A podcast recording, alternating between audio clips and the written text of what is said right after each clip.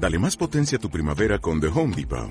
Obtén una potencia similar a la de la gasolina para podar, recortar y soplar con el sistema OnePlus de 18 voltios de Ryobi desde solo 89 dólares. Potencia para podar un tercio de un acre con una carga. Potencia para recortar el césped que dura hasta dos horas. Y fuerza de soplado de 110 millas por hora. Todo con una batería intercambiable. Llévate el sistema inalámbrico OnePlus de 18 voltios de Ryobi. Solo en The Home Depot. Haces más. Logras más.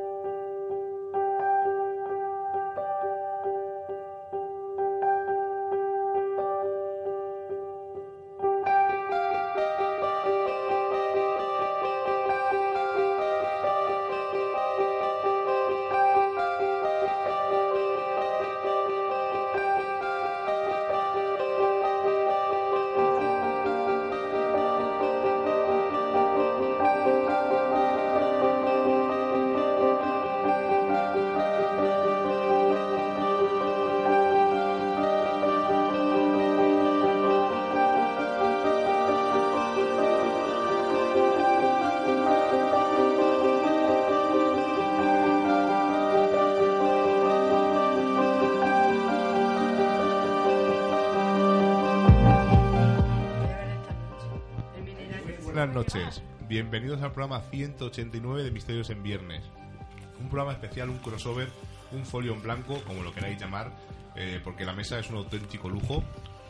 Estamos, como siempre, Sheila Gutiérrez a mi lado, buenas noches. Has dicho lo de lujo por mí. Siempre. Gracias. Muy buenas noches, chicos. Y hay que tenemos que decir a Luna que hoy sí que estamos una verdadera cuadrilla aquí dentro porque estoy tan, tan, tan feliz de estar acompañada por la gente que vamos a nombrar a continuación que de verdad es todo un placer empezar este Misterios en Viernes. Como siempre, nuestro técnico, el pequeño explorador, Rubén Linares, en los mandos técnicos, ahí subiendo y bajando volumen, y seguramente hoy diga cosas. Hoy pediros perdón por si hay un poco de eco, pero es que son tantos micros y estamos tan cerca que... Bueno, ahora lo Ahora lo explicaremos. Os dijimos la semana pasada que íbamos a tener unos invitados de auténtico lujo, y es la verdad. Aparte de invitados, eh, compañeros, amigos, y siempre lo decimos, ¿no? Que unos aficionados como Seila y yo y Rubén tengamos el lujo de decir a estas personas que están aquí con nosotros que son amigos, es una auténtica pasada.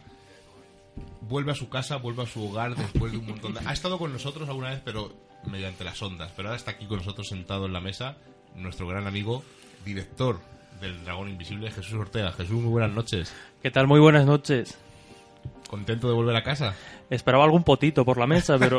ya empezamos. Empecemos, madre mía. La noche bueno, promete. la noche, pro- ya veréis que la noche va... No, no, muy contento, muy contento. Luego tijera, tijera edición. Además, Pospo, creo que. Jesús, de lo que estamos aquí de Radio Color, ¿ha entrado alguna vez? Sí, en el primer programa que hicimos Ah, es Color, verdad. habló sobre Claro. verdad, es verdad. pero nunca ha estado en el estudio con nosotros como hoy. Eh, aquí empezaste, ¿verdad? A hacer tus primeros, bueno, de tus primeros programas de misterio. Mm, Uy, no. menudo misterio. No, no, no, no. Tengo, tengo que corregirte ya, claro.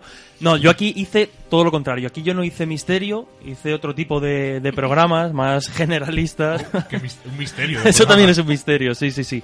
Pero no, la verdad es que Radio Color fuera fue la casa que, que- que tuvimos tanto yo como una serie de, de compañeros durante nuestros años de facultad y aquí dimos rienda suelta pues a nuestra imaginación, a nuestras locuras y a nuestra, bueno, pues falta de... De, de- no cordura, de cordura en muchas ocasiones. Bueno, seguimos presentando porque la mesa está completa, ya lo he dicho. Tenemos todos los micros. La verdad es que tenemos todos los micros ocupados. Eh, alguna nos había pasado en Radio Color, pero era más En fácil. Radio Vallecas. Y- Bueno, en Radio Vallecas, perdón, porque era más fácil. Estaba allí en Madrid, era más fácil. Pero en Radio Color la primera vez y me hace muchísima ilusión.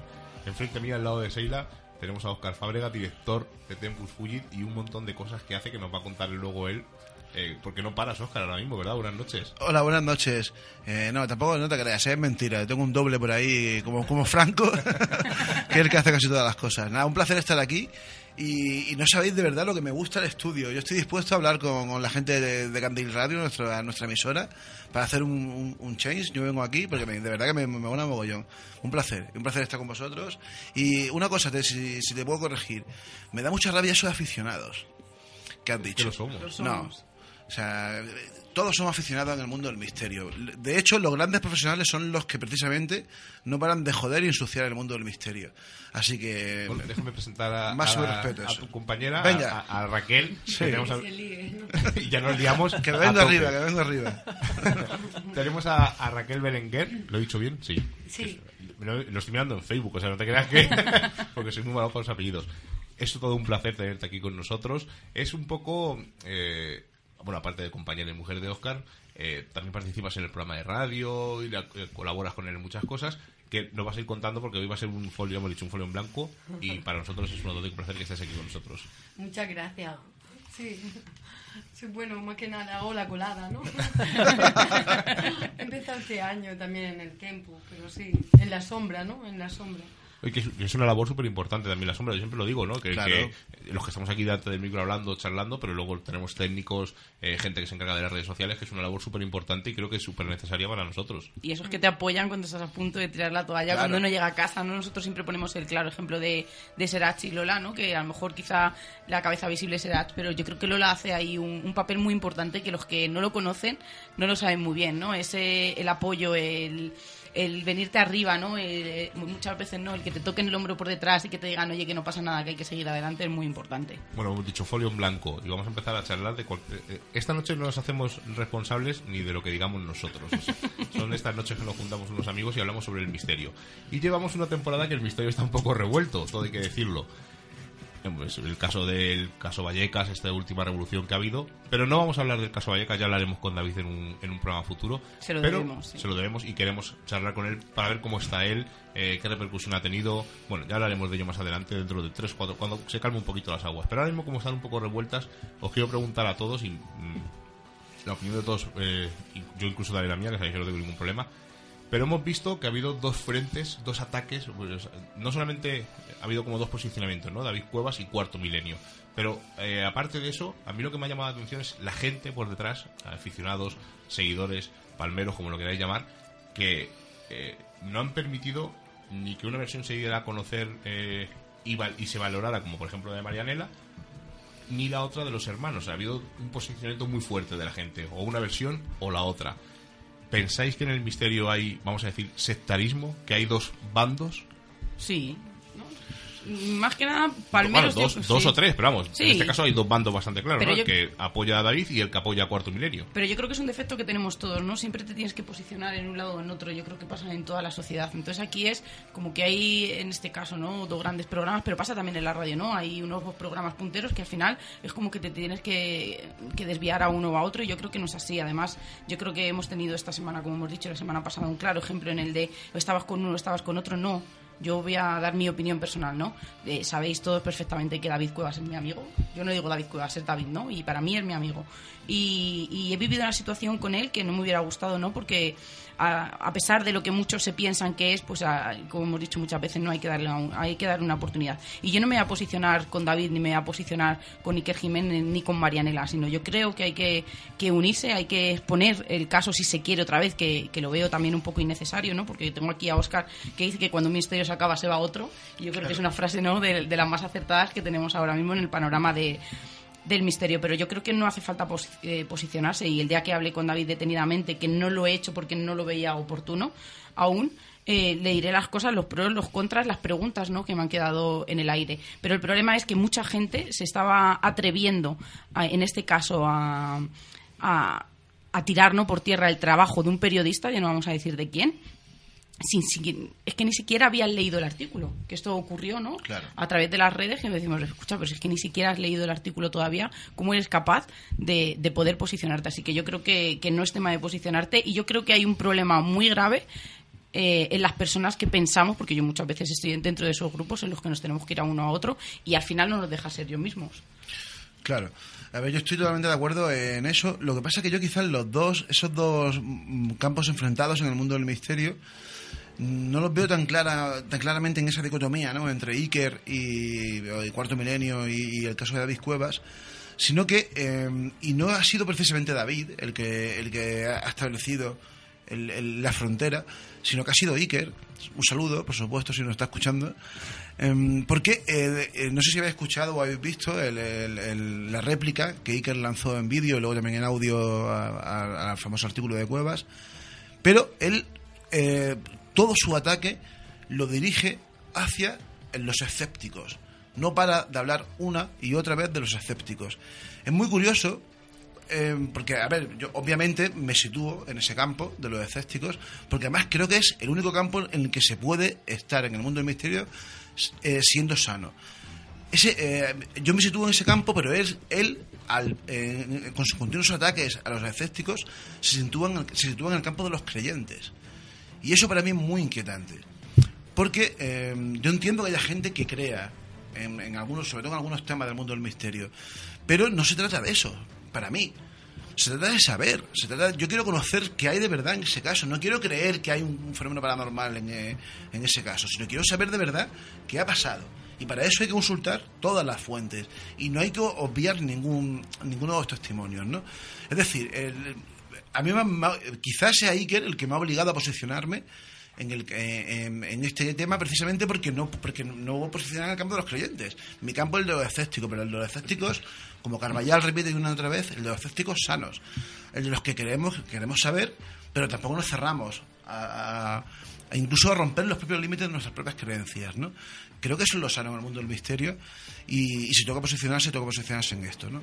Y no quiero hablar de, de exactamente del caso de lo que ha pasado con David, pero creo que es así, ¿no? No, y se puede que generalizar perfectamente. Creo que en general ese es el, el auténtico conflicto en el mundo del misterio, ¿no? La gente que tiene fe, la gente que defiende a muerte a algunos grandes papes del misterio sin plantearse, que igual se equivocan o que incluso igual mienten, y los que intentamos analizar todo esto de una manera imparcial, alejando eh, eso, alejando quizás incluso la relación personal que tengamos con, con esas personas, ¿no? Que pueden ser muy amigos, pero lo igual luego la cagan cuando dicen algunas cosas, ¿no? Claro, hemos empezado con el caso Vallecas porque ha sido el último caso, Claro. lo que iba a poder centrarnos en Belmez, eh, en caso, en caso en Belchite, por ejemplo, que hay gente que cree, no cree, ocurren fenómenos, no ocurren. Hemos eh, dicho el caso Vallecas porque ha sido el último, ha sido el Claro. último bombazo, hasta dentro de 72 horas, como ha dicho el Carballal, que va a ocurrir otro caso del siglo, que estamos pendientes a ver qué ocurre. Pero bueno, un poco le ha pasado también a Carballal con Castaneda. Claro. Eh, que le han echado por tierra el- la labor que ha hecho ese pedazo de libro y la han echado un poco por tierra porque él pone otra versión sobre la mesa que es interesante y hay que tenerla en cuenta y creo que es, ese es lo que tú dices, ¿no? Ese punto de vista, ver todo, el que cree, el que no cree. Pero ahí, Miguel, hay un matiz importante. Eh, Carballal no ha aportado otra versión. Carva- Carballal ha aportado otra versión con una cantidad brutal de Sí, bueno. datos. Ese es el matiz. Porque eh, los opuestos a Carballal lo que tienen son la obra de Castaneda. Y ese es el matiz, ¿no? Eso es muy importante tener en cuenta eso. No, no- no- una opinión, no toda opinión vale lo mismo. Depende mucho de cómo esté construida, sobre qué esté construida la opinión, ¿no? Pero ¿por qué nos cerramos en el momento en el que se piensa que un caso está cerrado y alguien lo amplía con información que no nos gusta escuchar? ¿O que hemos obviado por intereses propios? Claro. Pues supongo que sea un poco también, un poco es, es un sesgo, ¿no? En el que yo creo que todos caemos. Porque, porque sí, porque hay, hay mucha gente que ha puesto mucho en esto, muchos años de investigación, muchos años de experiencias y tal, ¿no? Y yo no, no hablo de este caso, sino de casos en, Sí, sí, general. en general. Y cuando alguien de pronto ya que te lo rompa, a mí me ha pasado también eso, con el caso de Relais Chateau, yo he tenido un montón de enfrentamientos con algunos grandes del misterio que eh, con el tiempo han acabado eh, aceptando que estaban equivocados o que sus fuentes estaban equivocadas, ¿no? Porque sí, pero claro, de primeras, la primera reacción siempre es, pues, pues no, mi opinión vale tanto como la tuya, ¿no? Perdona, pero no, ¿sabes?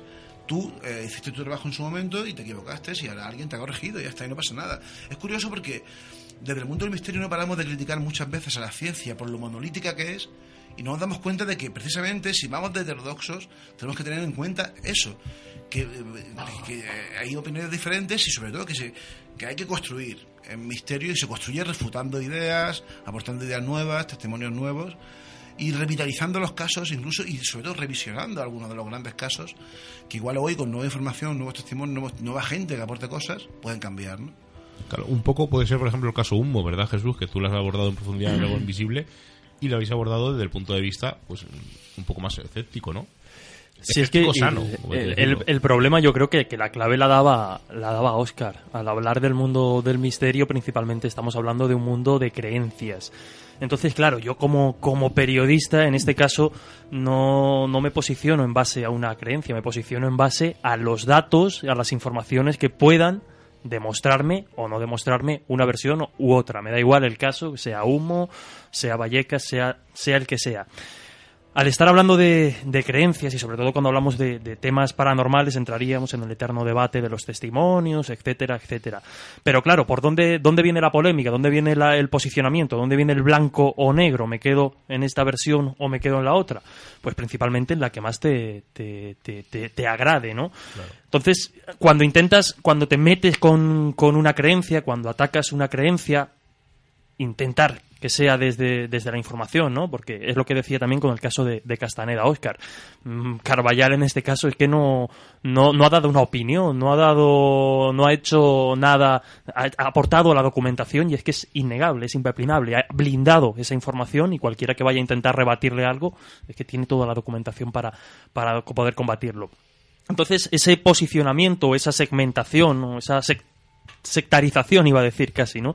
De, de nos quedamos con uno, nos quedamos con otro, es la eterna manía del blanco o negro, de me quedo eh, con esta persona, me quedo con la otra. Y, estamos. Estamos personificando algo que yo creo que, que no hay que personificar. En este caso hemos tenido pues un, un enfrentamiento de, de- de visiones periodísticas, de testimonios, y al final es que no, es que no hay nada claro. No, lo que pasa es que claro, estamos, nos quedamos hablando, centrando el tema en Vallecas, nos quedamos con la versión de David o nos quedamos con la versión de Iker. Y al final estamos dándole un protagonista, un protagonismo a los periodistas que en este caso no lo tienen. Es que esa es la clave. Claro, pero al final el periodista, por ejemplo, en el caso de Iker, en la respuesta que le hace en el videoblog, él alienta a sus seguidores a, si alguno lleva la contraria, colgar este vídeo. Eh, porque los milenarios no somos así, porque al final él, en su forma de trabajar, que, ojo, eh, es un divulgador excelente y las cosas hay que reconocerlas como son, pero en esa forma de trabajar, él todo el rato como aleccionando a sus seguidores a que lo que él dice es verdad o su versión es la auténtica, es lo que hace pues, esta división absurda entre seguidores del misterio.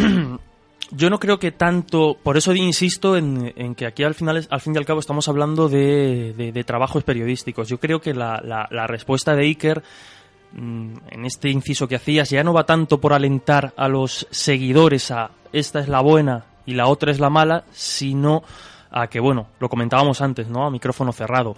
Yo creo que este caso, pues ha sido la gota que ha colmado el vaso, como podría haber sido cualquier otro caso dentro de un mes o dentro de, un año. Sheila me estaba, me estaba pidiendo el, turno. No, pero lo que iba a decir es que en este caso Iker eh, lo que ha hecho ha sido pues un trabajo periodístico diferente al de David. Entonces, harto ya de que se le, se le acuse de, de fraude, de farsante. Es verdad que las redes en estos días se han viralizado y se han encendido como hacía mucho tiempo que no, que no veíamos. Ha, ha propuesto o ha dicho que en cualquier... Se escuchan ruidos raros por aquí. Ha propuesto o ha dicho que Entidades. que eh, cuando esto o una cosa de este tipo vuelva a pasar, pues que le pasen ese vídeo, ¿no? Porque es que, claro, es que lo estamos centralizando en, en Vallecas y, a mí no me gustaría posicionarme porque, insisto, no lo he hecho en estas semanas de, de polémica porque, además, Miguel Ángel, tú lo sabes, que a partir de un momento determinado yo dije que pasaba del caso Vallecas por una razón muy clara. Porque aquí ya no es, tan- no es tanto, insisto, de hablar de Iker, hablar de David o hablar de bandos encontrados. Es hablar de, de un caso muy complejo con diferentes visiones al- del que nunca vamos a tener una versión definitiva. Nunca. Entonces, al final es quedarte con una o otra, con una o con otra simplemente por, por creencia o porque te guste más un personaje u otro. Entonces, como yo siempre intento defender esa mm, pues esa sí esa digamos importancia de los datos de la información y en este caso tenemos solo versiones que a priori pues cada uno tiene podríamos decir sus fallos o cada uno tiene sus carencias yo en este caso ya digo que no que no me no me posiciono creo que ha habido no fallos creo que ha habido modos de trabajar que yo no que yo no comparto desde mi punto de vista y ha habido quizá demasiada demasiada prisa en un caso que no que, que no la requería y que requería mucho más tiempo y más paciencia. Yo se lo decía a David, eh, nos hemos encontrado pues casi casi en un salsa rosa de, del misterio. En un El ataque- sálvame, le decían en mi trabajo, ¿eh? Claro, pero porque es lo que ha pasado. Por una parte y por otra, ¿eh? No estoy defendiendo a David, ni estoy defendiendo a Iker, No, no. ni estoy atacando a ninguno, a Sí, ninguno es, de es los al dos. final la familia. Son las versiones de la familia enfrentadas entre ellas eh, que nunca se va a aclarar Claro, y al final ha sido defender la versión que cada uno encontraba más acertada con sus creencias o con su modo de entender el misterio.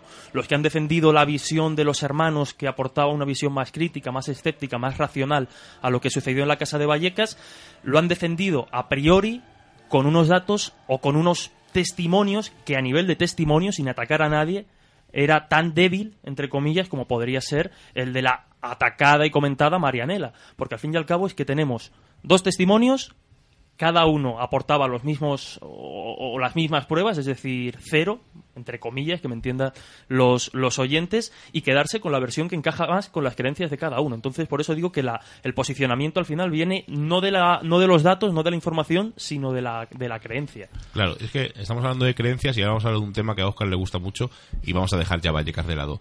Eh, eh, la gente eh, ahora mismo hay necesidad de creer en cualquier cosa, ¿no? Tú en Facebook pones como la teoría de la, teo- de la Tierra plana y la gente apoya esta teoría. No hay nada, es todo humo, pero hay gente, nosotros hemos hablado con eh, gente de que, bueno, ha estado aquí en el programa, Luis Pisu, es un terraplanista convencido, porque desde Que la- no lo ha sido desde que él siempre. nunca lo ha sido, y porque desde Denia, según él, eh, mirando en línea recta con unos primáticos, ha visto la playa de Ibiza, eh, a partir de ahí, él se ha convertido en terraplanista, eh, ha ido recabando datos, pero eh, todo es una conspiración a gran nivel, todo es un problema a gran nivel, nos están engañando los gobiernos, son todo vídeo de la NASA de mentira.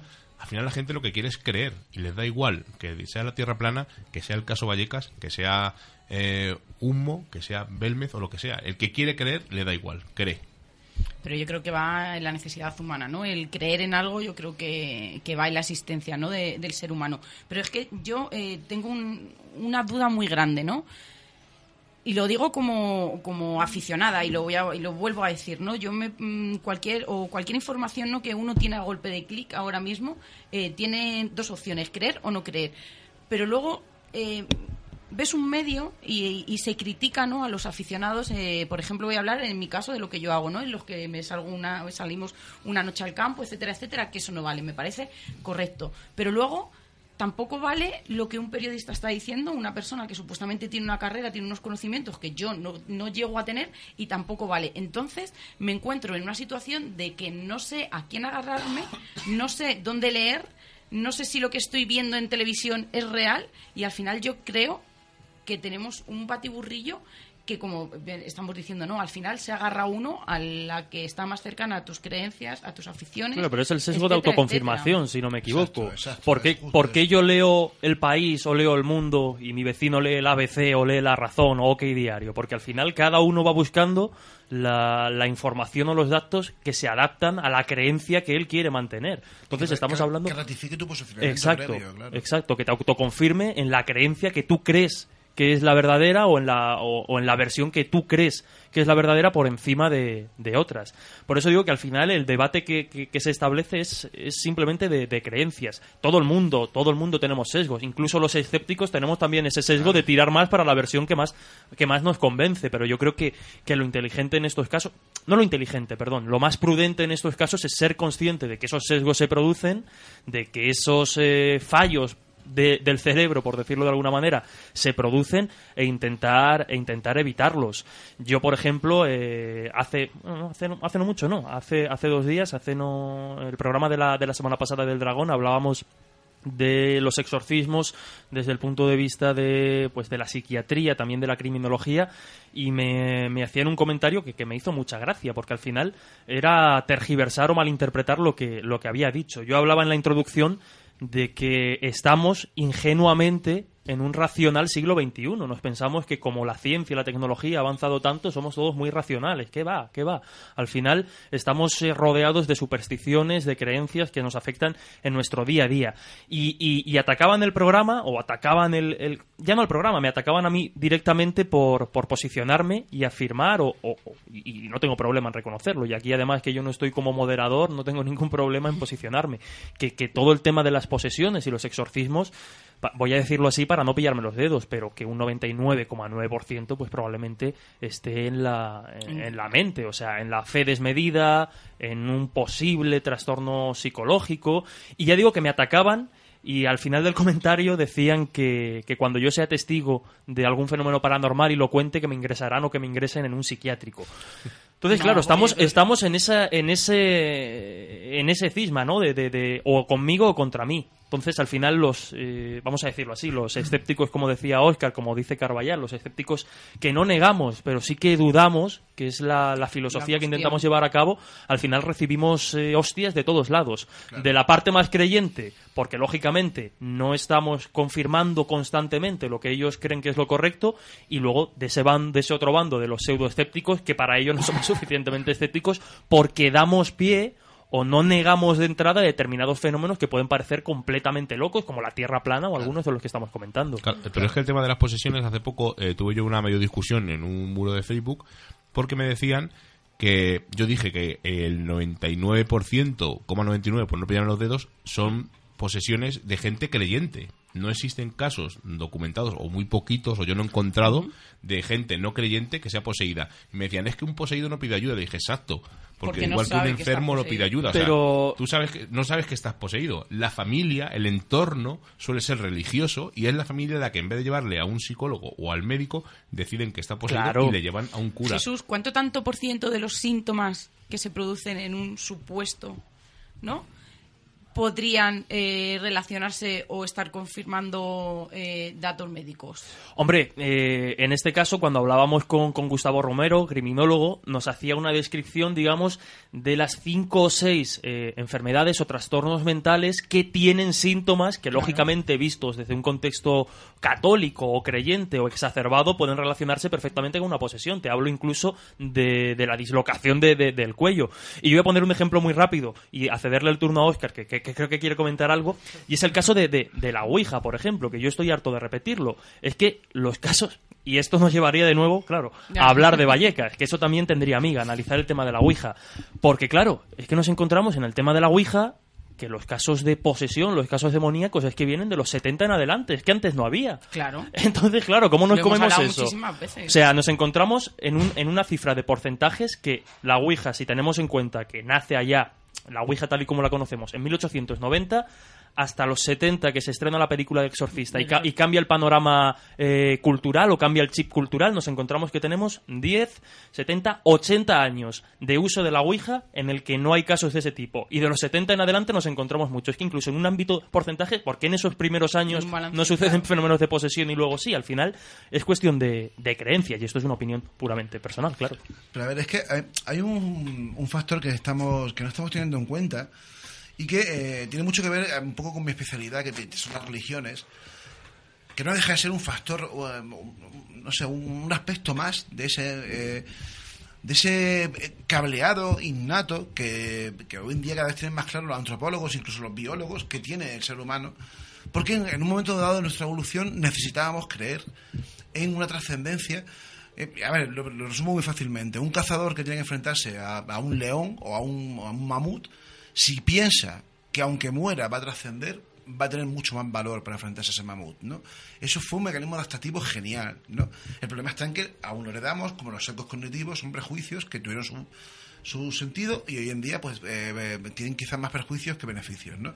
El problema está en que eh, precisamente los temas más polémicos del mundo del misterio están muy relacionados con aspectos muy emocionales del ser humano, como la creencia en una vida más allá de la muerte, la posibilidad de que no estemos solos en el universo, la posibilidad de que haya incluso, el, el ejemplo perfecto es cuando se mezclan todos esos mundos, ¿no? Los extraterrestres con, con fenómenos paranormales, con posibles, con, con- con que sean los extraterrestres los que nos han creado a nosotros, ¿no? Son sustitutos de Dios. De hecho, el fenómeno ovni ha acabado derivando en eso, en una nueva religión en la que el que cree que son extraterrestres lo lleva hasta a, la, a la creencia irracional, ¿no? El problema está en que si ya de por sí es difícil romper con creencias previas que nosotros ten- tengamos, ¿no? Por nuestra, nuestra educación, nuestra forma de ser, nuestras ideas morales, culturales y demás, cuando a eso le añadimos una creencia irracional de este tipo, es muy difícil de romper. Hay una frase buenísima, creo que es de, de Bertrand Russell, que decía, es imposible convencer a alguien con argumentos que cree en algo sin argumentos. Y es que es así. Cuando alguien cree en algo, pese a que se lo demuestres, con, con evidencia no hay nada que hacer, no puedes hacer nada, ¿no? Y ahí es donde están esos dos bandos, ¿no? Yo creo. El problema está en que también los escépticos caemos en eso. Caemos muchas veces en un, en un poco tonto, en, en- en negarlo todo, o por lo menos sin negarlo todo a priori, y esperar a que alguien nos demuestre algo, ¿no? Yo, por ejemplo, eh, y lo cuento, mi relación con el fenómeno ovni fue un poco así.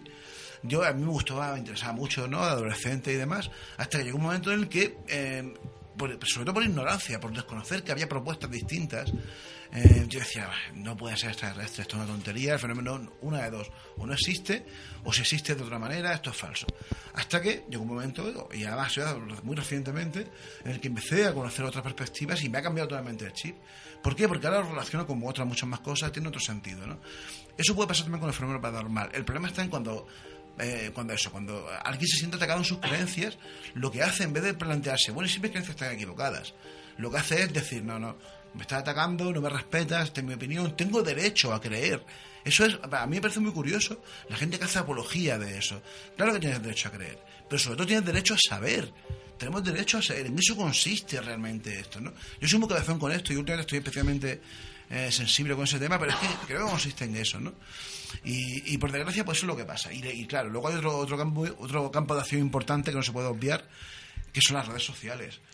Las redes sociales permiten, eh, eh, hacen que se envalentone el, eh, y, que, Claro. y que- y que se pretenda democratizar las posturas, ¿no? Como que, por ejemplo, a ver, eh, yo he visto ataques furibundos, brutales contra cuevas, eh, por ejemplo en este caso, pero contra otra gente en otros casos, de, de gente que realmente no tiene ni la formación, ni los conocimientos, ni la experiencia en este mundo que tienen eh, algunos de estos profesionales. Incluso me refiero incluso al propio Iker. Gente que ha atacado de una forma visceral a Iker sin tener en cuenta que, sea lo que sea Iker, ese hombre sabe de lo que habla. Otra cosa es que claro. llega a haga cosas mal o, o haya llegado a conclusiones que no estemos de acuerdo, ¿no? Pero no se le puede negar su conocimiento, su experiencia y su valor, ¿no? Y en eso caemos, y caemos todos, ¿no? Yo creo que sobre todo es sano la autocrítica. Tenemos que ser conscientes de que en realidad estamos hablando de creencias, de creencias que antes eran religiones y ahora son otra forma de creencia, ¿no? Me te voy a poner un claro ejemplo y, y que es un acto muy difícil, como tú dices, ¿no? De, de aceptar e incluso de llevar a cabo. Yo mm, me considero creyente a mi manera, ¿no? Yo creo que muchísima gente y el porcentaje de creyentes que hay ahora mismo lo hace a su manera, ¿no? Y que tendríamos cada uno diferentes. Yo nació Rubén y yo dije que yo a mi hijo no le iba a bautizar. Fue una cosa que me costó. Porque a mí me hubiera encantado, por ejemplo, ir a Jesús de Medina Celi, que para mí es eh, mi devoción, y haberle bautizado allí a mi niño. Porque sí que es verdad que, por ejemplo, yo cuando nació, sí que le llevé porque yo había prometido que si Rubén nacía bien y que todo iba correctamente, le iba a llevar. Claro. Pero sí que es verdad que hice. eh, me costó mucho el decir, no, no le voy a bautizar. Porque dicen, no, luego de mayor que sea lo que quiera. No, pero ese niño ya está bautizado. Entonces, para mí, yo hice, ¿sabes? Un, viajé hacia mi otro yo, ¿no? Hacia, hacia mis adentros, ¿no? Y decir, no, eh, tengo que ser, eh, mi pase es mi recia, igual que soy en muchos aspectos de mi vida, y decir, no, cuando sea mayor sí que de verdad va a ser lo que. Entonces, yo creo, pero es una cosa que cuesta mucho, ¿no? Que tú dices, Claro, es muy muchísimo. difícil. Además, nosotros tenemos un folclore muy rico, tenemos una cultura muy rica en leyendas, en historias, en criaturas, sobre todo por el norte. Entonces, yo creo que, que eso es una mochila que llevamos atrás y que cuesta mucho desprenderse de ella y ver otras Pero, ah, pero- y que no respetamos a la gente que no piensa como Pero nosotros. sobre todo, Sheila, es que estamos programados. Es que estamos cableados para creer. O sea, es muy fácil creer. Es muy Y fácil yo creo que es necesario creer, No, pero no, creer claro. en lo que cree Porque- todo el mundo no, o en lo porque- que creen la gente eh, que cree como yo. No, porque además sacia, o sea, de alguna manera sacia eh, a- a algunos, algunos problemas existenciales, algunos problemas vitales que todos tenemos, en mayor o menor grado, ¿no? Y, y que al final no deja de ser una creencia todo, ¿no? O sea, el, el que alguien te diga que nosotros, eh, que, que- que la vida simplemente es esto, y que todos, y, eh, que, eh, que todos procedemos de una, una, una molécula primigenia que empezó a producirse de una manera no, no demostrada hasta ahora, no deja de ser una creencia también, ¿no? Otra cosa es que eh, no es la misma- el mismo tipo de creencia, pero viene a ser eso, ¿no? Y luego, mira, yo pongo un ejemplo, y te voy a- un ejemplo personal para que veas hasta qué punto todos tenemos, estamos calados así. Las 12 uvas. Yo todos los años me planteo, esto yo no lo voy a hacer porque, porque tontería esto de las Vaya. uvas. Sin embargo, luego te entra el rollete decir, ¿y si es verdad que al final te da ¿Y si luego suerte, pasa no? algo? O ¿y si me sugestiono pensando, no me la he comido, me va a entrar mala suerte y me acaba provocando un año malo y tal, ¿no? Son ese tipo de tonterías, pero es que el, el hecho de tener la duda implica lo que, lo que decía, ¿no? Que estamos programados para creer. de distinto grado, de distinta manera y demás, ¿no? También te digo una cosa, yo como, yo me considero, no sé si descreído sea la palabra más válida, ¿no? Pero me da mucha rabia los ateos que, que, que- son combativos con ese tipo, con, de- de- con lo, que tú has dicho. Pues si tú quieres bautizar a tu niño en el- con el Cristo Medinaceli y presentárselo a él, pues ole ¿y qué da? Mira, un ejemplo que yo siempre pongo de eso, ¿no? Mi madre siempre ha sido una comunista, roja y atea. Sin embargo, yo la he visto llorar cientos de veces delante de la Virgen de la Cabeza de Jaén, que sé que habéis estado con, con el amigo Chelac. ¿Por qué? Porque es un aspecto muy emocional, porque era esa Virgen saciaba sus ansias, Claro. su pequeño, su pequeña náusea vital, ¿no? Que diría Jean-Paul Sartre. Y ella no podía racionalizar ese proceso, ella sabía que esa Virgen no es una señora palestina del siglo I, que se apareció en Andújar a la gente, ¿no? Pero ella lloraba ante esa Virgen. Ese es el matiz, y yo creo que eso hay que respetarlo, ¿no? Por encima de eso. Lo que hay que poner en tela de juicio es la creencia, no al creyente. No sé si me explico bien. Sí, ¿no? Sí, sí, sí, perfectamente. Ya. Mira, yo por ejemplo, pongo un ejemplo claro conmigo. A mí sí me preguntan, bueno, me han preguntado en varios programas algunas veces, ¿crees en fantasmas? Sí, claro que creo en fantasmas. Nunca he visto ninguno, nunca he tenido ningún dato para mm, validar que existen, pero claro que creo en ellos. Y por eso me voy muchas noches al campo, a casas abandonadas, a me dicen, Miguel, en tal castillo hay una dama blanca, y yo cojo a mi mujer, a mi hijo, cogemos el coche y nos pasamos una noche allí a ver si aparece ese fantasma. No he visto ninguno.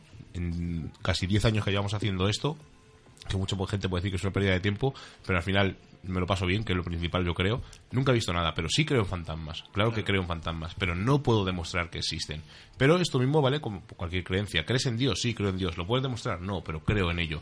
Es una cosa, pues como te he dicho, es necesario no creer en algo. Yo creo que es, es el motivo. Lo que has dicho de las redes sociales creo que es un problema, mm, aparte de que te escondes en el anonimato, es que la gente se posiciona en un sitio o en otro, pero luego no hacen el chip como a lo mejor tú de ir a René Chateau y comprobar lo que hay allí, o nosotros ir a un castillo y comprobar lo que hay allí, o Jesús ir a la biblioteca y consultar unos datos para ver si lo que están contando es cierto, sino que cuentan lo que ya la gente está contando, lo que cuentan varios popes o, o gurús o como lo queramos llamar, y eso va a misa. No, si en Belchite dicen que se oyen explosiones, vámonos a Belchite una noche, o, o 10 o 15, a comprobar si es verdad. Claro. Pero tú no puedes decir que porque Miguel Linares ha dicho que ha Pero es visto en Belchite una bomba, ya sea verdad. No, voy a ir a comprobarlo. Es que Miguel, ahí hay un problema gravísimo que tiene mucho también con los sesgos cognitivos, que yo sé que, que Jesús lo, es un tema que le interesa mucho, que alguna vez lo hemos hablado. Sí, sí, sí, A mí también me apasiona porque tiene mucho que ver con el mundo del misterio. Y de hecho, alguna vez hemos comentado la- la- lo, lo importante que sería hacer un libro sobre eso, porque de verdad que estamos todos muy marcados por ese tema, ¿no?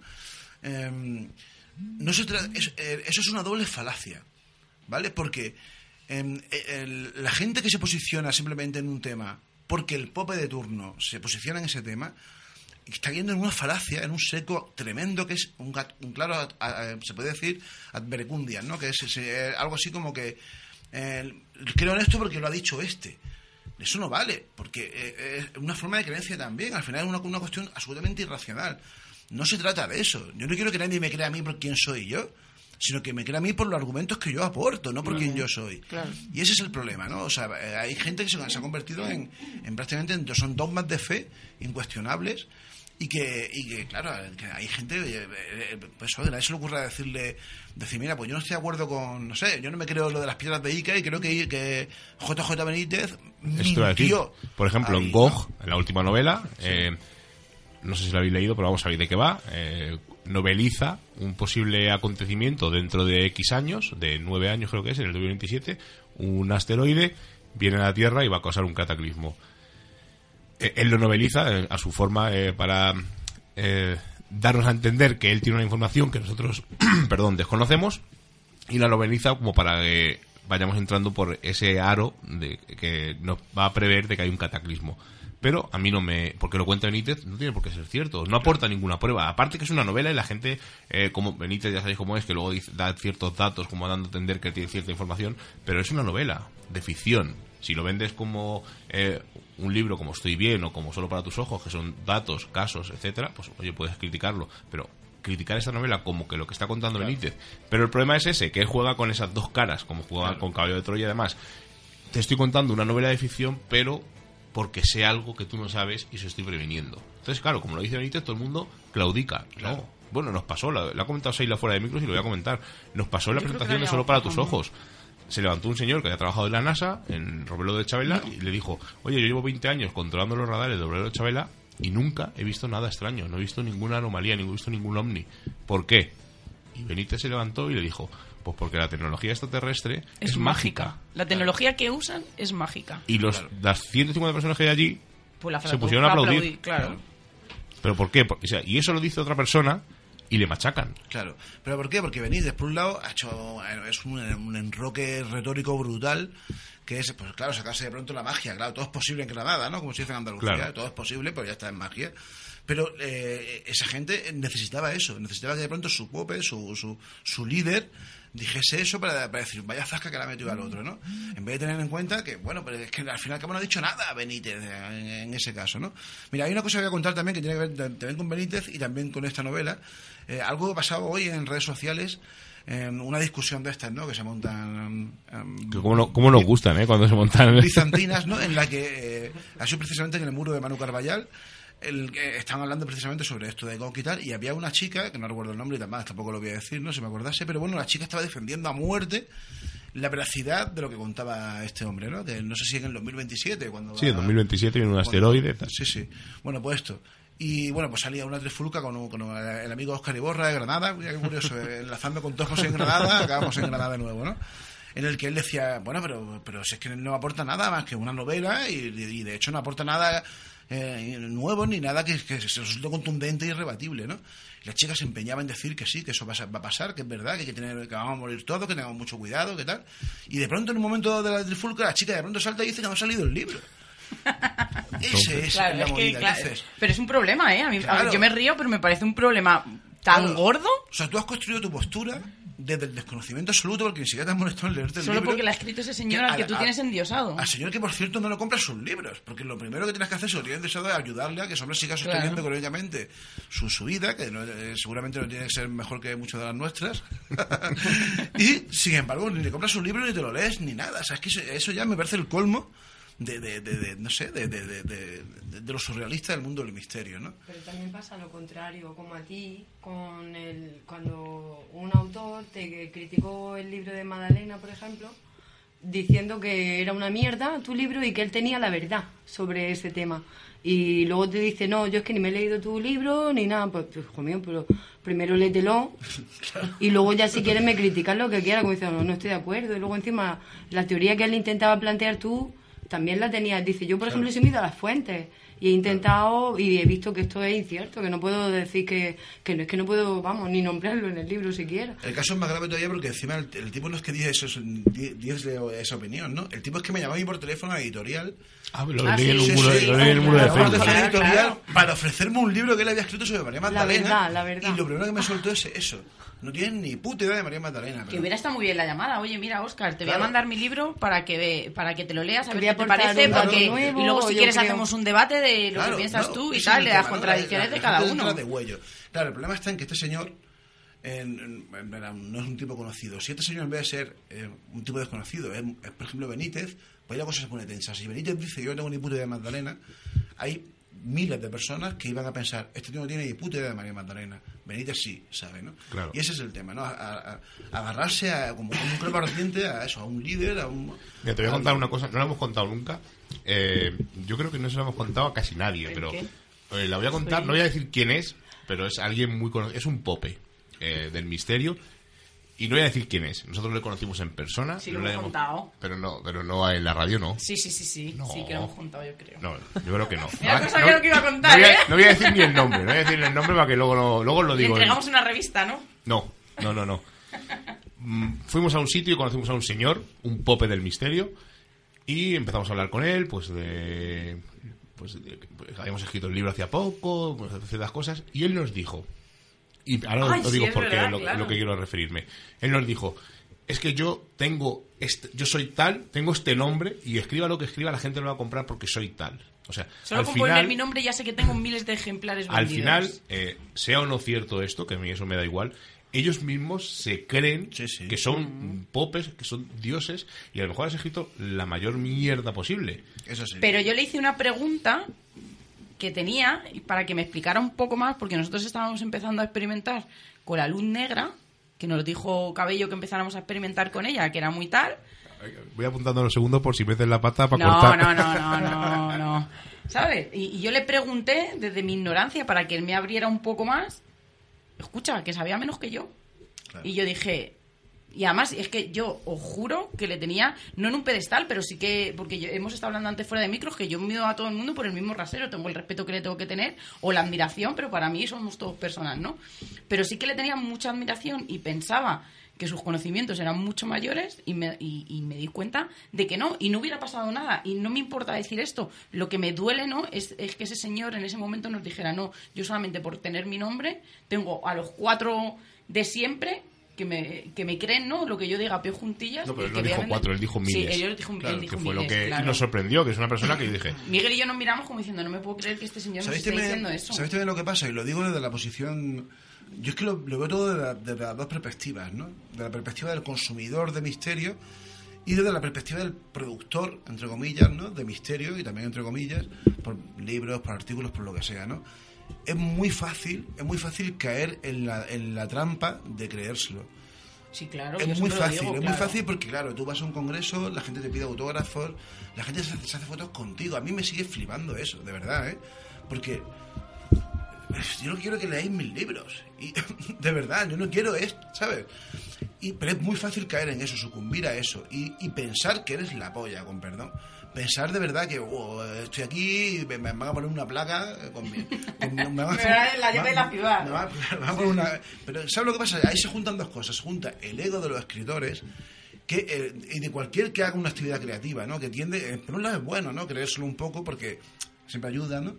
Pero eh, las redes sociales pe- son muy, muy, muy perjudiciales para eso.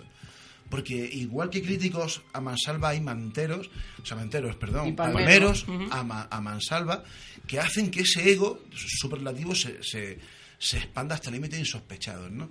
Y hay mucha gente que se lo acaba creyendo de una manera tremenda. Y ese, y es- pero, pero es que lo entiendo, porque es que es muy fácil creérselo, ¿no? Muy fácil porque es que están ahí.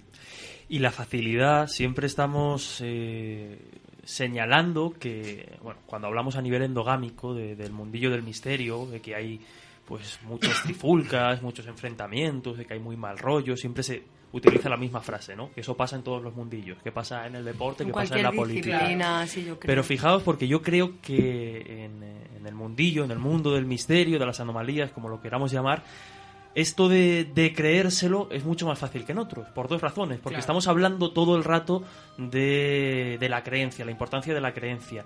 Y tú hablabas de cómo ese pope del misterio o esa persona pues muy seguida dentro del mundo del misterio tenía menos idea que tú. Claro, aquí nos encontramos Y yo no sé nada. Aquí nos encontramos con, con una, con una cosa bastante interesante, porque por un lado, cualquiera puede decir cualquier tontería, cualquier barbaridad, contar cualquier caso sin demasiada, eh, sin contrastarlo demasiado, y mucha gente se lo va a creer. Pero como estos temas, al fin y al cabo, son, mm, vamos a decirlo, eh, no seguidos, pero sí que realmente interesarle, interesarle, le interesa a muy pocas personas, no hay nadie que venga a corregir o que venga a luchar para eh, defender o contar la verdad de ese caso o de esa persona que está divulgando esa, esa información. Entonces, a lo que iba, y al hilo de lo que comentaba Oscar, es que esto de creérselo en el mundo del misterio o de llegar a ser alguien en el mundo del misterio es relativamente fácil. Cualquiera puede llegar en un momento determinado y en cuestión de unos meses, un año, dos años, tener una legión de seguidores inmensa. No, no te... Es que Seila se está riendo y me, y me entra la risa a mí. Pero es a lo que voy, que, que realmente hacerse un nombre en el mundillo del misterio es relativamente fácil. Porque si yo ahora me quiero hacer con tertulio político y me llaman a un programa para hablar de política, o me llevan, va a ser muy fácil que a los dos días, si yo no tengo ni idea de política, me pillen. Porque sí que es un tema general, un tema que la gente sigue, un, un tema del del que la gente está relativamente informada.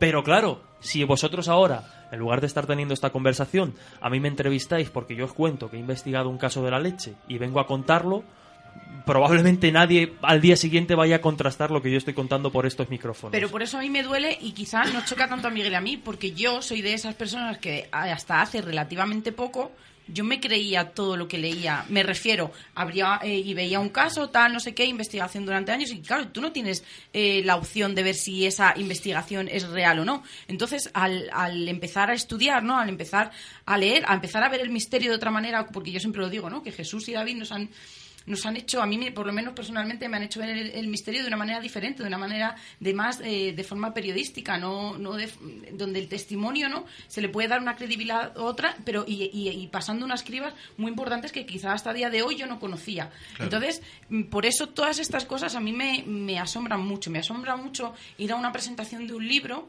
y ver cómo la gente no está casi sin respirar. Me asombra muchísimo. Pero me asombra también que un chaval que se ha tirado, por ejemplo, cinco años haciendo una investigación y que no, cono- y que no es tan conocido tenga solo cinco personas en su en esa presentación de un libro que quizá Claro, tenga pero- mucho más credibilidad. Entonces son cosas que yo relativamente acabo de aprender y acabo de empezar a cribar y me asombra mucho porque he estado muchos años casi en el otro lado endiosando a lo mejor quizá a personas que no debía o, o admirando a personas que, que estaba totalmente equivocada y de una forma errónea. Pero eso va, va a pasar durante muchos años. Iba a decir, va a pasar siempre. Tengo la, siempre tengo la esperanza de que, de que no sea así. Pero es cierto, estamos hablando todo el rato, llevamos hablando todo este rato de creencias. Nosotros, al fin y al cabo, estamos haciendo divulgación, o estamos haciendo periodismo, estamos haciendo investigación, lo que a cada uno le corresponda, en un mundo en el que la gente quiere y necesita creer, en el que la mayoría de- del público quiere y necesita creer. En el momento en el que tú vas un poco a la contra y vas a poner un poco en duda esas creencias, ya te estás cerrando la puerta o el llegar a una audiencia eh, que, que no va a ir a buscar la, la información. Por ejemplo, mira, voy a, voy a- hacer un comentario y, y Oscar aquí creo que, que puede también aportar algo interesante y es que tanto Oscar como yo hemos estado ya en varias ocasiones en el Magic, la mayor feria esotérica de Europa. Eso ha sido criticado por muchas personas que, claro, dicen cómo los escépticos, estos super escépticos, ultra escépticos, van al Magic, a la mayor ¿Pero feria esotérica. Es a lo que iba. Al final, ir a Magic, si tú eres coherente con tu línea de pensamiento, con tu línea de trabajo y tienes la posibilidad de divulgar esa forma de trabajar o esos datos, esas investigaciones que has realizado a un público que normalmente no está acostumbrado a recibir ese tipo de información, me parece una oportunidad tremenda que hay que, hay que aprovechar. Insisto, aquí no hay mejores ni peores. Yo creo que Oscar daba antes la clave. No se trata de, eh, de seguir a la gente por un criterio de autoridad tremendo. Esto lo dice Iker, lo dice Benítez, o lo dice David Cuevas, o lo dice Miguel Ángel Linares, y como yo estoy o creo a pie en juntillas lo que dicen ellos, ya está, me basta. No, no se trata de que hablen las personas, sino de que hablen los hechos, la, la información y los datos. Y es que al final, por eso digo que, que es cuestión de, de- de gestión y de trabajo de, de la información. Y que si aparece algo nuevo, algún Claro. descubrimiento nuevo, un dato que pueda aportar más claridad, Exacto. en- hay que to- también tomarlo en cuenta y hacer incluso crítica. Ya Sí, no sí, como sí. el rey, ¿no? De esto de perdona, me he equivocado. Y ya está. ¿Sabes? Ya tampoco- No a pero sí, pero sí decir, Claro. pues ha surgido esto nuevo, hay un, hay un nuevo descubrimiento, o esto puede echar por tierra o no, pero a- por lo menos aportarle y, ahí ya está. Y Que sí, sí, sí, sí, es verdad. sí, sí. enriquecer mucho más la- las Totalmente de investigaciones. Es y- un problema desde la educación, yo creo, ¿no? La educación me refiero de, de la evolución. Pero la gente no quiere dejar de creer. Y os voy a contar una cosa. eh, yo creo que todos los que estamos en la mesa conocemos la foto de la niña del astronauta. Esa niña que está en un campo y de repente detrás hay un- una especie de astronauta, un apicultor. Eh, esa foto lleva explicada hace como 10, 12 años. Pero ¿y cuántos misterios llevan explicados desde hace muchísimos claro, a- a años y eso voy, siguen a eso llenando voy. libros, páginas de reportajes, Claro, programas voy. de se ha radio? explicado, se ha dicho que es la madre que estaba jugando con ella, que tenía una capucha justo en el momento de la foto, la capucha coge esa forma y da la casualidad que se asemeja a un astronauta. Eso Y se ha explicado en cientos de sitios, pero no le interesa a la gente. No, le- no quieren saberlo, les da igual, prefieren seguir creyendo que es un astronauta, que es cualquier cosa extraña, antes que esa explicación lógica que se ha demostrado que, además, eh, el divulgador de esa foto jugaba un poco con, con los testigos y con la gente porque solamente decía que existía solo esa foto, cuando realmente se ha visto no, que había más fotos donde se ve la madre con la capucha, etcétera se ha explicado en mil sitios, pero a la gente no le interesa. Entonces es lo que volvemos a decir, ¿no? A la gente le da igual. Ellos quieren escuchar su versión, su Sí, pero- creencia pero, y fuera. Pero Miguel, hay que tener en cuenta dos cosas más también. Primero, el dinero. Hay dinero por medio, ¿vale? Cuando hay dinero por medio, ya sabemos lo que pasa. Pero luego hay otro factor más, ¿no? La gente quiere creer, pero luego hay gente que sabe, y ahí es donde vuelve a entrar el dinero, que hay gente que quiere creer. ¿Vale? Yo, poner un caso. Yo, yo solo suelo hablar siempre de casos me tienen que ver conmigo, porque porque no, nadie lo va a refutar, ¿no? Hace mucho tiempo, cuando salió mi primer libro, Prohibidos que en este pueblo, eh, el libro le llegó, seguramente porque lo mandaría Planeta a este señor, no voy a decir quién es, es uno de los grandes también del mundo del misterio, como uno de los grandes programas del mundo del misterio, al que yo sigo admirando, pese a lo que os voy a contar, ¿no? Este señor me llamó diciéndome que había recibido el libro y claro, yo flipé porque me llama de pronto y dice, hola, soy no sé qué, y yo flipé, recuerdo que se dije a Raquel dice, me acaba, me acaba de llamar este hombre, encantadísimo, ¿no? Te voy a, vamos a hacer, voy a empezar con el libro te voy a hacer una entrevista y tal, y yo flipé, muy guay, ¿no? A la semana me volvió a llamar y me dijo, literalmente, ¿eh? igual alguien que es capaz de adivinar quién es, por lo que voy a decir ahora. Dice, Oscar, eres un cabronazo. Dice, tu libro es buenísimo, pero no puedes salir en el programa porque esto no es lo que quieren mis oyentes. Eso, de verdad, ese es para mí el drama del mundo del misterio. O sea, no puedes sacarme en tu programa porque tus oyentes no quieren saber la verdad sobre René Chateau. Entonces, ¿a qué prefieres llamar? ¿A Carlos Mesa, por ejemplo, para que te venda que Jesús llegó en una patera junto con María Magdalena y está enterrado en una cuneta en el Languedoc, en Francia? Ese es el drama del mundo del misterio. Y yo os puedo asegurar que ese señor después ha entrevistado a gente en su programa hablando sobre el tema de René Chateau que han vuelto a vender el humo. Y ese señor se había leído mi libro. Esa es la tragedia, tío. Pero es lo que vende, tú lo has dicho. Ese es el lo que vende. ¿entiendes? Porque eh, eh, tenemos una responsabilidad con nuestros lectores, con nuestros oyentes.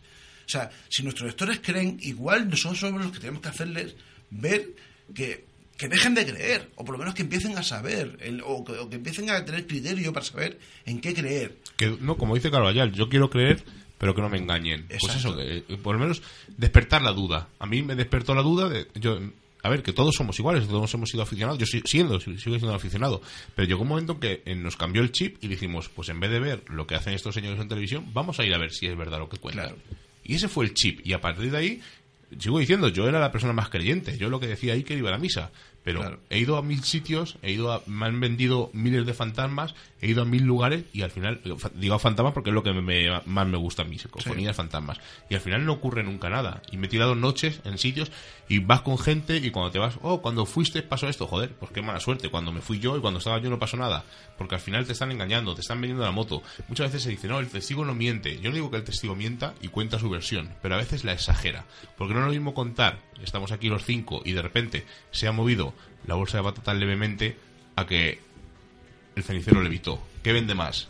Claro. A un periodista que quiere vendernos algo que le interesa más. Evidentemente el cenicero. Porque es más, es más visual, es más efectivo. Que a lo mejor el fenómeno paranormal real es el de la patata. Esa bolsa que se ha movido levemente, pero interesa más eso. Entonces, es lo que tú dices, ¿no? A mis oyentes. Y el testigo al que va a llamar va a ser de los cinco, Evidentemente. va a ser el que Sí, te va a decir que ha visto levitar el cenicero. Claro. Que Es no que- digo que mienta, ojo, sino No, no, que es su percepción. Sí, sí. Pero a nosotros nos pasó en una feria esotérica de Atocha, yo siempre lo conté, en ese, mismo- en ese momento me di cuenta, ¿no? El poder de sí le puedes nombrar si quieres, ¿eh? No, porque me da ese es un personaje. No necesito. No necesito por no darle publicidad. Lo digo yo, es No. Ángel Jiménez. Pues ¿sabéis lo que pasó? En una Estaba hablando conferencia. del pueblo del Alamín. Nunca me he levantado de una conferencia ni nunca me he levantado de una... Yo dije que me levantaba, Miguel me cogió, ¿no? De- del brazo literal. Porque en ese momento me di cuenta que dije, ¿cómo se puede ser tan canalla? A todas estas 50 personas habríamos. No, éramos, éramos Bueno, unas 20 40, personas. no, éramos más. Bueno, 30 Estaba personas todo lleno. mucho. Pero Sí, claro, bueno, el perfil que había dentro de, de esa sala era de gente que era súper creyente, Claro. de gente que, que estaba ensimismada de lo que ese señor le estaba contando, empezando eh, que estaba diciendo que el pueblo estaba infestado, literalmente digo, de fantasmas, y yo dije, Miguel, es que para mí esto me parece un problema tan gordo, porque vosotros vais a venir, tú, tú y tú, vais a venir conmigo al pueblo del Alamín. Y yo dije, Miguel, es que si este señor ahora mismo le pide 100 euros a estas señoras, No sueltan, se lo dan Claro, claro, claro. por ir a ver fantasmas. Y digo, me pareció tan brutal, me quedé tan en shock que yo me quería levantar porque me dieron ganas de decirle, pero, oiga, y no solo, a- y no solo a él, sino a esa señora decirle, vamos a ver, que podemos creer todos porque yo estoy aquí porque creo, pero hay que tener un límite. Poneros un límite porque, porque si no, pero bueno, que yo siempre lo digo, ¿no? Que yo escucho a Iker y me da igual que piense una cosa u otra y me da igual que se estuviera diciendo la lista de la compra, siempre decimos, ¿no? Porque es un gran divulgador. Y el problema es ese, ¿no? Eh, Hasta tal punto que llevamos las creencias que, que al final nos creemos todo y que somos capaces de, de todo como este. Yo dije, a esta señora les pides ahora mismo 100 euros para ir a la mí y se lo hubieran dado. Es que es así. Y, ese, y es realmente grave. Eso, para mí me pareció muy grave. Eso yo me quedé en shock porque, me- porque yo veía, soy muy de, muy de observar, ¿no? Y me gusta ir a los sitios a observar la reacción de la gente. Y yo en ese momento vi que esas señoras estaban tan ensimismadas, estaban tan. O sea, tan al 100% con ese señor, con lo que le estaba diciendo, que yo digo, no solamente en esto, es que este hombre hace otra cosa eh, sea. a, a otro nivel y estas señoras hubieran tenido la misma creencia hacia Sí, él. pero además que es un poco lo que también decía Miguel, no solamente aplicaba al testigo del fenómeno paranormal, sino al divulgador. El divulgador no tiene por qué mentir. O sea, hay muchos que mienten, obviamente, pero hay muchos que se equivocan también. Y, el- Claro. y ese es el problema, ¿no? De poner una fe en, en el divulgador simplemente por quién es, o porque es famoso, porque sale la tele, o porque lleva 20 años en la radio, lo que sea, ¿no? Sin pararse a pensar que igual se está equivocando el hombre, o igual el hombre pues hace un, un ejercicio de, de- de cherry picking, ¿no? Que se llama, que es de eh, solamente coger lo que le interesa para que lo que avala su, su teoría previa de un, de un caso particular y omite lo que no le interesa, ¿no? Por ejemplo, en el caso, en el fenómeno ovni, lo hablaba hace poco con Caravaca, durante mucho tiempo lo- los- todos los ufólogos omitían todo lo que fuese dentro de la casuística ovni, todo lo que fuesen em, episodios absurdos que está lleno el fenómeno de esos, de esos episodios.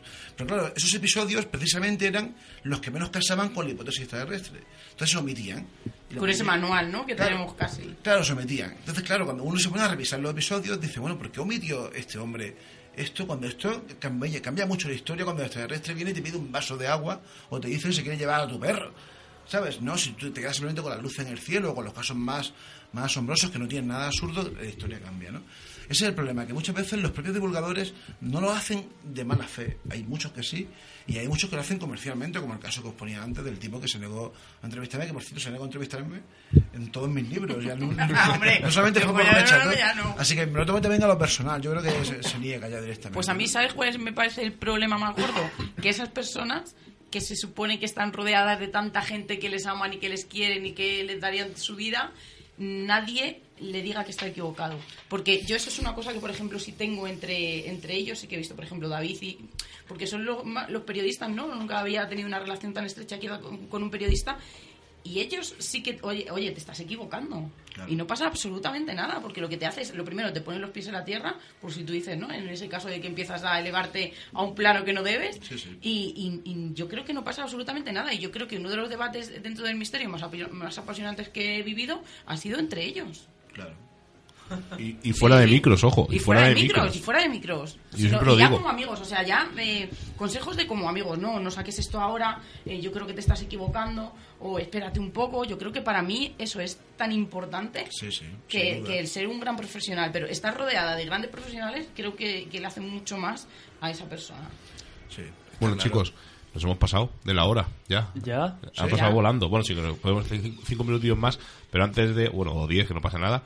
Eh, antes de nada, quiero eh, recuérdanos a los oyentes de Misterios en Viernes que el horario del dragón que ha cambiado, donde lo pueden escuchar. No lo sabía, él, mira, se ha reído como diciendo, no sé ni yo. No, no, me río porque sí que es cierto que, que el cambio de horario ha, ha afectado, es un horario más complicado, los domingos a las 10 Pues de a la mí me mañana. parece muy chulo. Pues- El estar haciendo las cosas de la casa, por ejemplo, yo personalmente un domingo y poder escucharte. No, Me es, parece- es cierto, yo creo que, que, bueno, es un horario a veces complicado para, para determinados temas, pero es pronto para, para sacar una conclusión. Llevamos solo dos, dos programas y tampoco podemos ver si la audiencia responde o no a ese horario. Pero sí, como decías, ha cambiado. Ahora se emite los domingos a las 10 de la mañana en CMM Radio, Radio Castilla-La Mancha de toda la vida. Pero bueno, para el que no quiera madrugar o el que no quiera levantarse un domingo, pues está siempre en en iVoox, en iTunes y en las diferentes plataformas de, de podcast. Y antes lo hemos dicho, Oscar tiene Tempus Fugit, que recuérdanos un poco a los oyentes dónde se emite y a qué horario, Oscar. Eh, pues seguimos emitiendo los domingos, o seguimos siendo el programa macarra del mundo del misterio. Parecemos, como siempre digo, casi de, casi de Vallecas, pero además Sí. me encanta. Y, y bueno, seguimos como siempre, cada domingo en Cambil Radio, en Almería, y de, de 9 a 10 de la noche. Y por supuesto, eh, en realidad Tempo Fugi es una excusa para una sección que tiene el compañero Moser, que se llama, se llama Piel de Codo, en la que se, suele- se, se dedica a rescatar grandes clásicos de la música para él. y, el- y- y- el, re- y el resto, básicamente, bueno, es un poco la excusa para hablar de, de, de- Miguel, mala pero di música. porque ellos están aquí con nosotros esta noche Ahora en Cuenca. digo, ese, ese es el final, la, la apoteosis final. Pero quiero eh, decir una cosa a Oscar. Se lo dije, se lo dijimos cuando le hablamos sobre la Magdalena. no saquen más libros de Círculo del Misterio, por favor. Me estoy dejando una pasta. Sí, Seila pues. me regaña, no tengo sitio. Cuéntanos un poco, no, ya fuera, broma. Cuéntanos No, un poco. ¿Cómo sí- va? siento eh, decirte que, que- que- va a ir a peor la cosa, ¿no? No, no, un poco. dímelo a mí, a él no Bueno. le mires, dímelo a mí. Pues Cuéntanos un poco lo que estás haciendo en el Círculo No, del Misterio para que la gente, la gente que no lo sepa. Claro, Vale. a ver, eh, es nuestro particular homenaje al maestro Jiménez del Oso, ¿no? Y a esos libros que marcaron, por lo menos a mí me marcaron, ¿no? Yo creo que lo marcaron un poco a todos, que son pues, las colecciones distintas que sacó, especialmente la de Espacio y Tiempo, que fue la que yo más viví, ¿no? Eh, y viene a ser un poco eso, aunque con un tono, con un, aspecto que me considero muy importante, que es el, puntito, si no escéptico, por lo menos crítico con el mundo del misterio, ¿no? Y eh, bueno, estamos ap- apostando por obras de todo, de tipo de temática dentro de este, este amplio ab- abanico que ofrece el, el- mundo del misterio. Eh, y igual que apostamos por grandes autores, entre comillas, ¿no? Porque son personajes ya conocidos, ¿no? Como puede ser Manuel Fernández Urresti o José Antonio Caravaca. Eh, también apostamos por autores que no son conocidos pero tienen mucho que aportar, ¿no? La colección termina ahora, termina en diciembre, quedan dos números. El siguiente número, por cierto, que va a salir ya es inminente, Dalma Leonor, es un libro tremendo porque es una historiadora que ha escrito un libro sobre las mentiras de la historia. Mejor dicho, las mentiras de los historiadores. Un libro muy crítico. Y el último será un libro de Pablo Vergel, que por aquí hasta aquí puedo, puedo leer. Y empezaremos de nuevo en marzo eh, con una segunda tanda que o ya os adelanto, como bien sabéis, que, que va a tener, eh, va a ser sensacional, espero, ¿no? Por cierto, tenemos un hándicap pendiente en la colección y es que no he conseguido, por ahora, eh, a alguien que escriba sobre temas paranormales, ¿no? A ver si me podéis ayudar de alguna manera. pues en- con lo críticos que somos, bueno, intentaremos echarte una mano a ver si se puede hacer algo. Pero vamos, con el Jesús es muy, muy crítico con el misterio, nosotros también, pero algo se podrá hacer. no sé. Intentaremos Bueno, intentarlo. buscar algún autor que, que encaje con ese tema. Bueno, lo de resumiendo así en eh, a grandes rasgos, creo que el misterio. Hay mucha gente que dice que el misterio está muerto, que está tocado. Yo creo que no, que el misterio está más vivo que nunca. Sí. Hay un montón de gente, muchas opiniones. Las redes sociales, aunque tiene una parte mala, tiene una parte muy buena, ¿no? Que todo el mundo puede opinar, puede decir. Exacto. Y creo que es.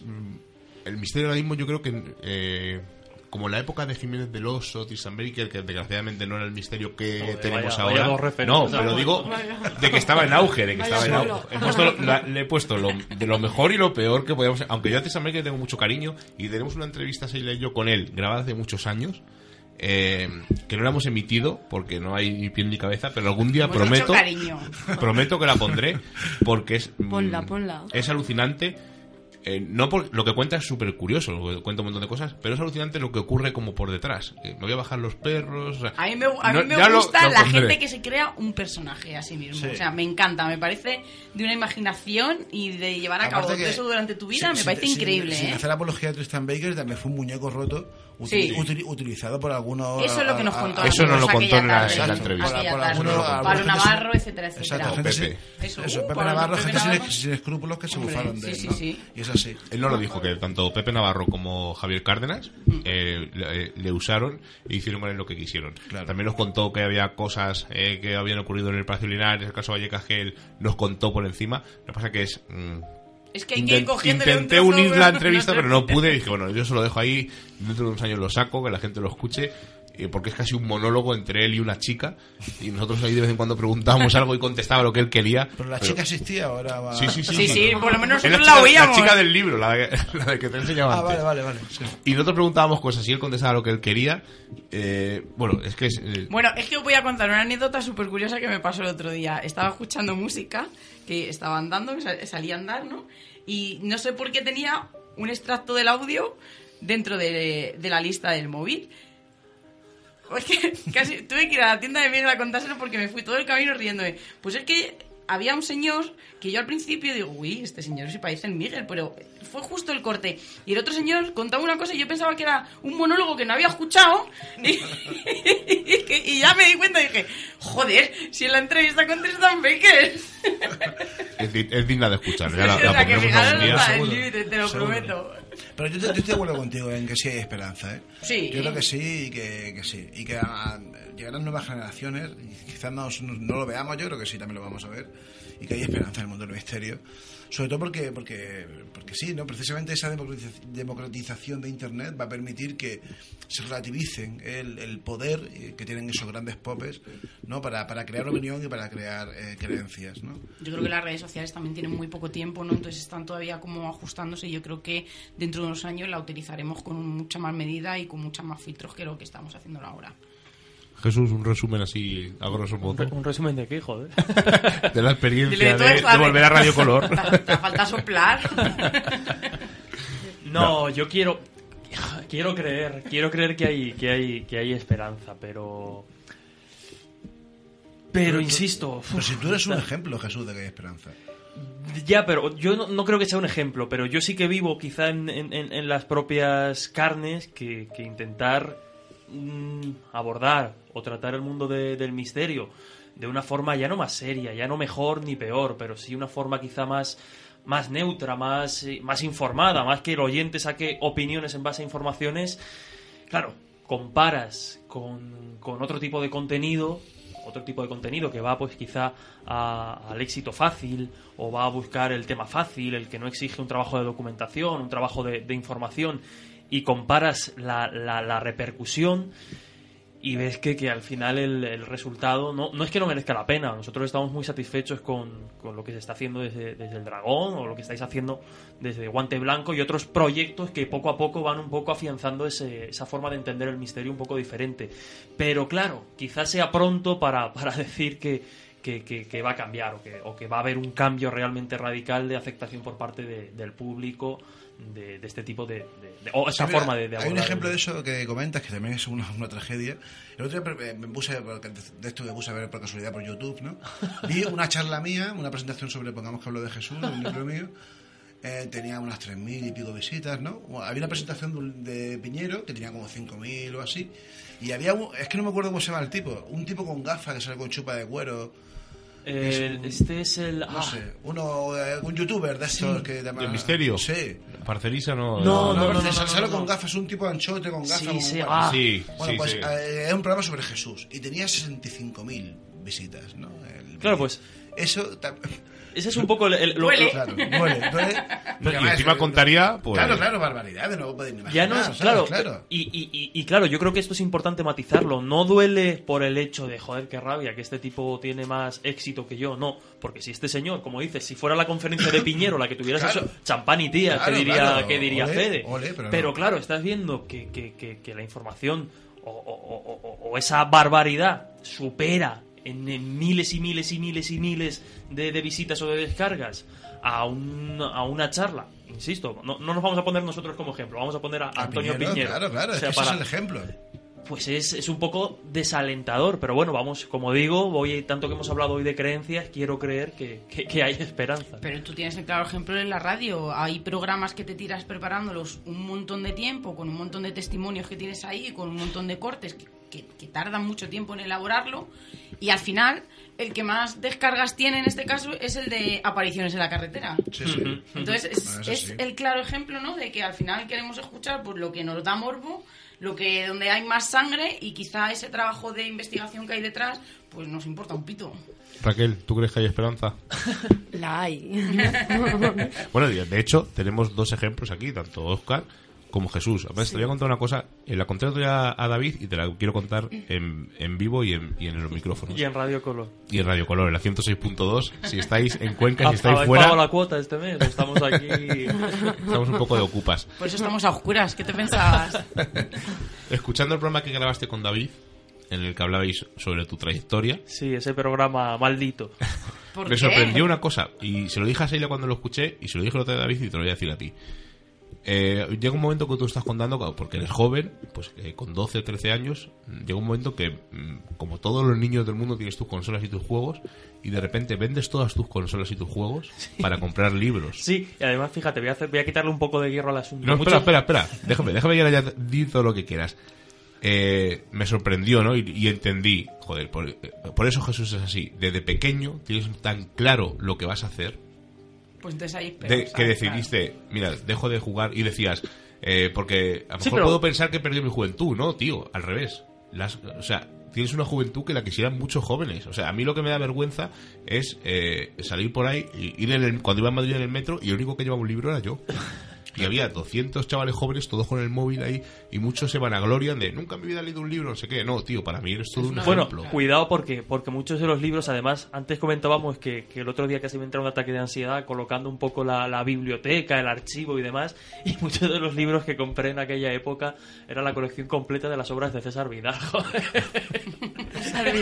o sea que bueno, Bueno, tiene su parte... Todos tenemos un pasado. Pero, es- pero tienes que leer eso para poder quitar eh, el, el polvo de la paja, ¿no? Un poco. eh, Has leído eso, has leído otras cosas y has dicho, no, esto, esto es basura. Lo tengo, ¡Hala! sé que es basura. pues, sí, Hay algunas para que ti. se salvan bajo tu- medianamente. no, a ver, Sí, tu. A mí me pasa con ciertos autores. Los he leído, los tengo, sacan nuevo libro, lo leo, sé que va a ser basura, que no va acorde con mi pensamiento, pero tengo que leerlo para saber lo que Claro. es bueno de lo que es malo. Y es necesario leerlo. No, he de- Exacto. he de- ahora voy, voy a, matizar un poco. Sí que es cierto que esa colección se componía, claro, al final era un chaval, tampoco estaba eh, sesgado por la ideología de, de este señor. Muchos de estos libros eran enigmas de la historia, bla, bla, bla, bla, bla. Entonces, claro, yo me dejaba seducir un poco por esos, por esos Pues- títulos. No es un seco de confirmación, ¿eh? No, lo de César Vidal no tiene perdón de Dios. Y más siendo un chaval, o sea, es realmente preocupante Sí, te sí. César Vidal. Luego voy a, voy ¿A a quién preguntabas? Voy a mandar foto porque para que para que veáis que es cierto. O sea, tengo como 50 libros, creo que era la colección de, de, de ese tipo. La voy a mandar a Oscar para que deje Yo de tengo- hablarme. Yo, yo tengo unos cuantos también. Y lo- yo también tengo unos cuantos. Por eso todos tenemos un pasado. Pero como, eh, pero como historiadores también, por ejemplo, aunque tú seas de una creencia o de una vertiente, tienes que leer todo Claro. las posturas Eso- para tú también hacer una idea más completa de, de, Eso- de algo, de un hecho, de un, no sé. No, no, eso es fundamental. Hace no mucho, de hecho, precisamente esta mañana creo que, que tenía la conversación. Veníamos hablando un- una compañera y yo de, de- de los libros Vallatimo, asociados pues, a Círculo Escéptico, a RP. Sí. Y claro, es verdad que, que- que ese tipo de trabajos parece que tienen. Nos ponemos negacionistas dentro de- del mundillo porque parece que no queremos ni saber de ellos. A mí me parece interesante acudir a todas las, Claro. a Ah, todas las fuentes. y a todas las perspectivas, porque al final de todo, de todo acabas sacando algo. De todo aprender. Mira, Sí. voy, a, voy a hacer un símil con el mundo del cómic, que es una cosa que nos apasiona, sobre todo a Jesús, y, bueno, a todo, yo creo que nos apasiona, Sí. además con el, el- el cine de Marvel ahora. Eh, Marvel tiene un montón de años de historia, tiene casi 70 años, si no recuerdo mal, y en los 90 eh, Marvel era un despropósito. Eh, tenemos ahí a Tony Stark que muere, de repente vuelve eh, joven, la avispa se transforma en una especie de, ara- de, de avispa real con alas. Pero gracias a esos 90 que todo el mundo reniega de ellos, tenemos el universo cinemático ahora mismo y tenemos una Marvel eh, excelente. Pero están ahí y hay que leerlos para comprender lo que es bueno de lo que es malo. Y hago este símil porque es, y es historia de Marvel, es historia del cómic. Pues igual pasa no con el misterio. Hay que leer ciertos temas, hay que leer ciertos autores para decir, bueno, esto que me está contando es historia del misterio, pero no va conmigo. Pero hay que leerlo para saber de lo que estamos hablando, pa- para poder opinar, para poder hacer Claro, una crítica. Pues es como las experiencias de que tener experiencias malas para poder distinguir luego cuáles son las buenas Exacto. y aprender. Hemos dicho que era un crossover, lo ha dicho Oscar, además se va a titular así, crossover. ¿Y por qué hemos hecho este crossover? Porque mañana, día 6, eh, en Cuenca, en el Salón de Actos de la Bene, en la calle Sarcal número 4, hacemos las tercer- terceras jornadas del misterio de Ciudad de Cuenca, donde tenemos ponentes, pues aparte de Oscar, tenemos a Javier Arribes, Pierre Monteagudo, Verónica Verónica Cano. Cano, Pablo Vergel, estaremos hablando de misterios. Javier Arries. ¿Le he ¿ya lo has nombrado? Sí. Sí. Un chico. ¿O no? Pasa que no ha dicho Javier, ha dicho Arries solo. No, es Javier, que me no. olvido de ti, ¿no? y estaremos allí todo el día, eh, desde las 11 que empieza el acto hasta las 8 y media, haremos una pausa para comer. Y luego a las 11 de la noche, en la catedral, en el casco antiguo, haremos una ruta eh, teatralizada especial. Y no quiero contar más, así que os esperamos allí a todos. Muchísimas gracias Jesús Ortega, Raquel Belenguer, Oscar Fábrega, ha sido un placer tenerlos aquí y espero que no tenga que pasar otro año para volver a tenerlos aquí en la mesa con nosotros. Yo ya os digo, si me conseguí una casita por aquí y un curro, yo os pido poco. Me, vengo- me, me uno- Mira nosotros, mira me uno- nosotros. ¿Quién nos me- iba a decir? Me uno al staff, ¿eh? Me ha encantado de verdad la, la la experiencia. Es que este, este barrio engancha, yo siempre lo he dicho, Sí, ¿no? sí. Que el barrio de los tiradores tiene mucha magia. Pues gracias a vosotros, la verdad es que yo tenía muchísimas ganas de volver a Radio Color y qué mejor que hacerlo que con Misterios en viernes. Así que me voy, vamos. Yo, de hecho, me voy a decir esto y va a quedar feo. Yo venía al congreso solo por estar hoy en Radio Color. Ya, ya esta noche cojo el coche y puedo. De hecho, me voy, ¿no? De hecho, De hecho, a a toma, pues, me voy. No mientas, has venido a casa para ver los muñecos que y llevas. para robar algún librito de eso. Esta noche, mañana va a haber más espacio en casa, ya verás. Verás como te dejo para los libros de Oscar, ¿no? Bueno, pues nos despedimos. Le damos las gracias a nuestro técnico, a Rubén Linares, el pequeño explorador que ha estado ahí pendiente de los micros. Y nos despedimos que la semana que viene, que tenemos, sabemos de lo que vamos a hablar. ¿De qué? Es un testimonio con un contactado, pero a la forma de Misterios en Viernes. Lo escucharemos su versión y luego le haremos una serie de preguntas Incómodas. incómodas y cómodas. Hay que hacer de todo un poco, que si no. Ya también, hombre, hombre. No, pero por saber, no por intentar chafar, sino por, por la necesidad y ese ansia de, de nuestro desconocimiento en el Claro. fenómeno ovni, de todas esas preguntas ¿no? que, que nos van asaltando. Pues buenas noches, Sheila. Muy buenas noches, chicos. Ha sido un verdadero placer y me lo he pasado genial y tenía muchísimas ganas de que estuvierais aquí. Como ya hemos pasado el umbral mágico de la medianoche y nos reclama el misterio, nos ocultamos nuevamente en nuestras guaridas a seguir con nuestra vida mundana. Y la próxima semana nos volvemos a encontrar con nuevos temas del misterio, los cuales no revelaremos en su totalidad, porque recordad, estáis escuchando en Radio Color, en la 106.2, Misterios en Viernes. Y quiero darle las gracias a todos los comentarios de la foto que ha subido Oscar. Tenemos a Sonia López, eh, Jorge Barroso, Rosario Liébanes, Sera García, Álvaro Javier Torres, Ángel Beitia, Miguel Ángel Ruiz, Robert Nafarroa, que se ha fijado en los litros de cerveza que tenemos sobre la mesa. Es la primera vez que entra eh, un litro, Y- eh, ¿verdad? ¿y cómo se llama? Viernes. Félix Félix, Armengol, Félix la voz del dragón. que ha sido el primero que ha comentado, pero como el nombre de Facebook no me, sé no me recordaba que soy muy malo para los nombres. Así que ya, así que ya, hasta la semana que viene. Chao.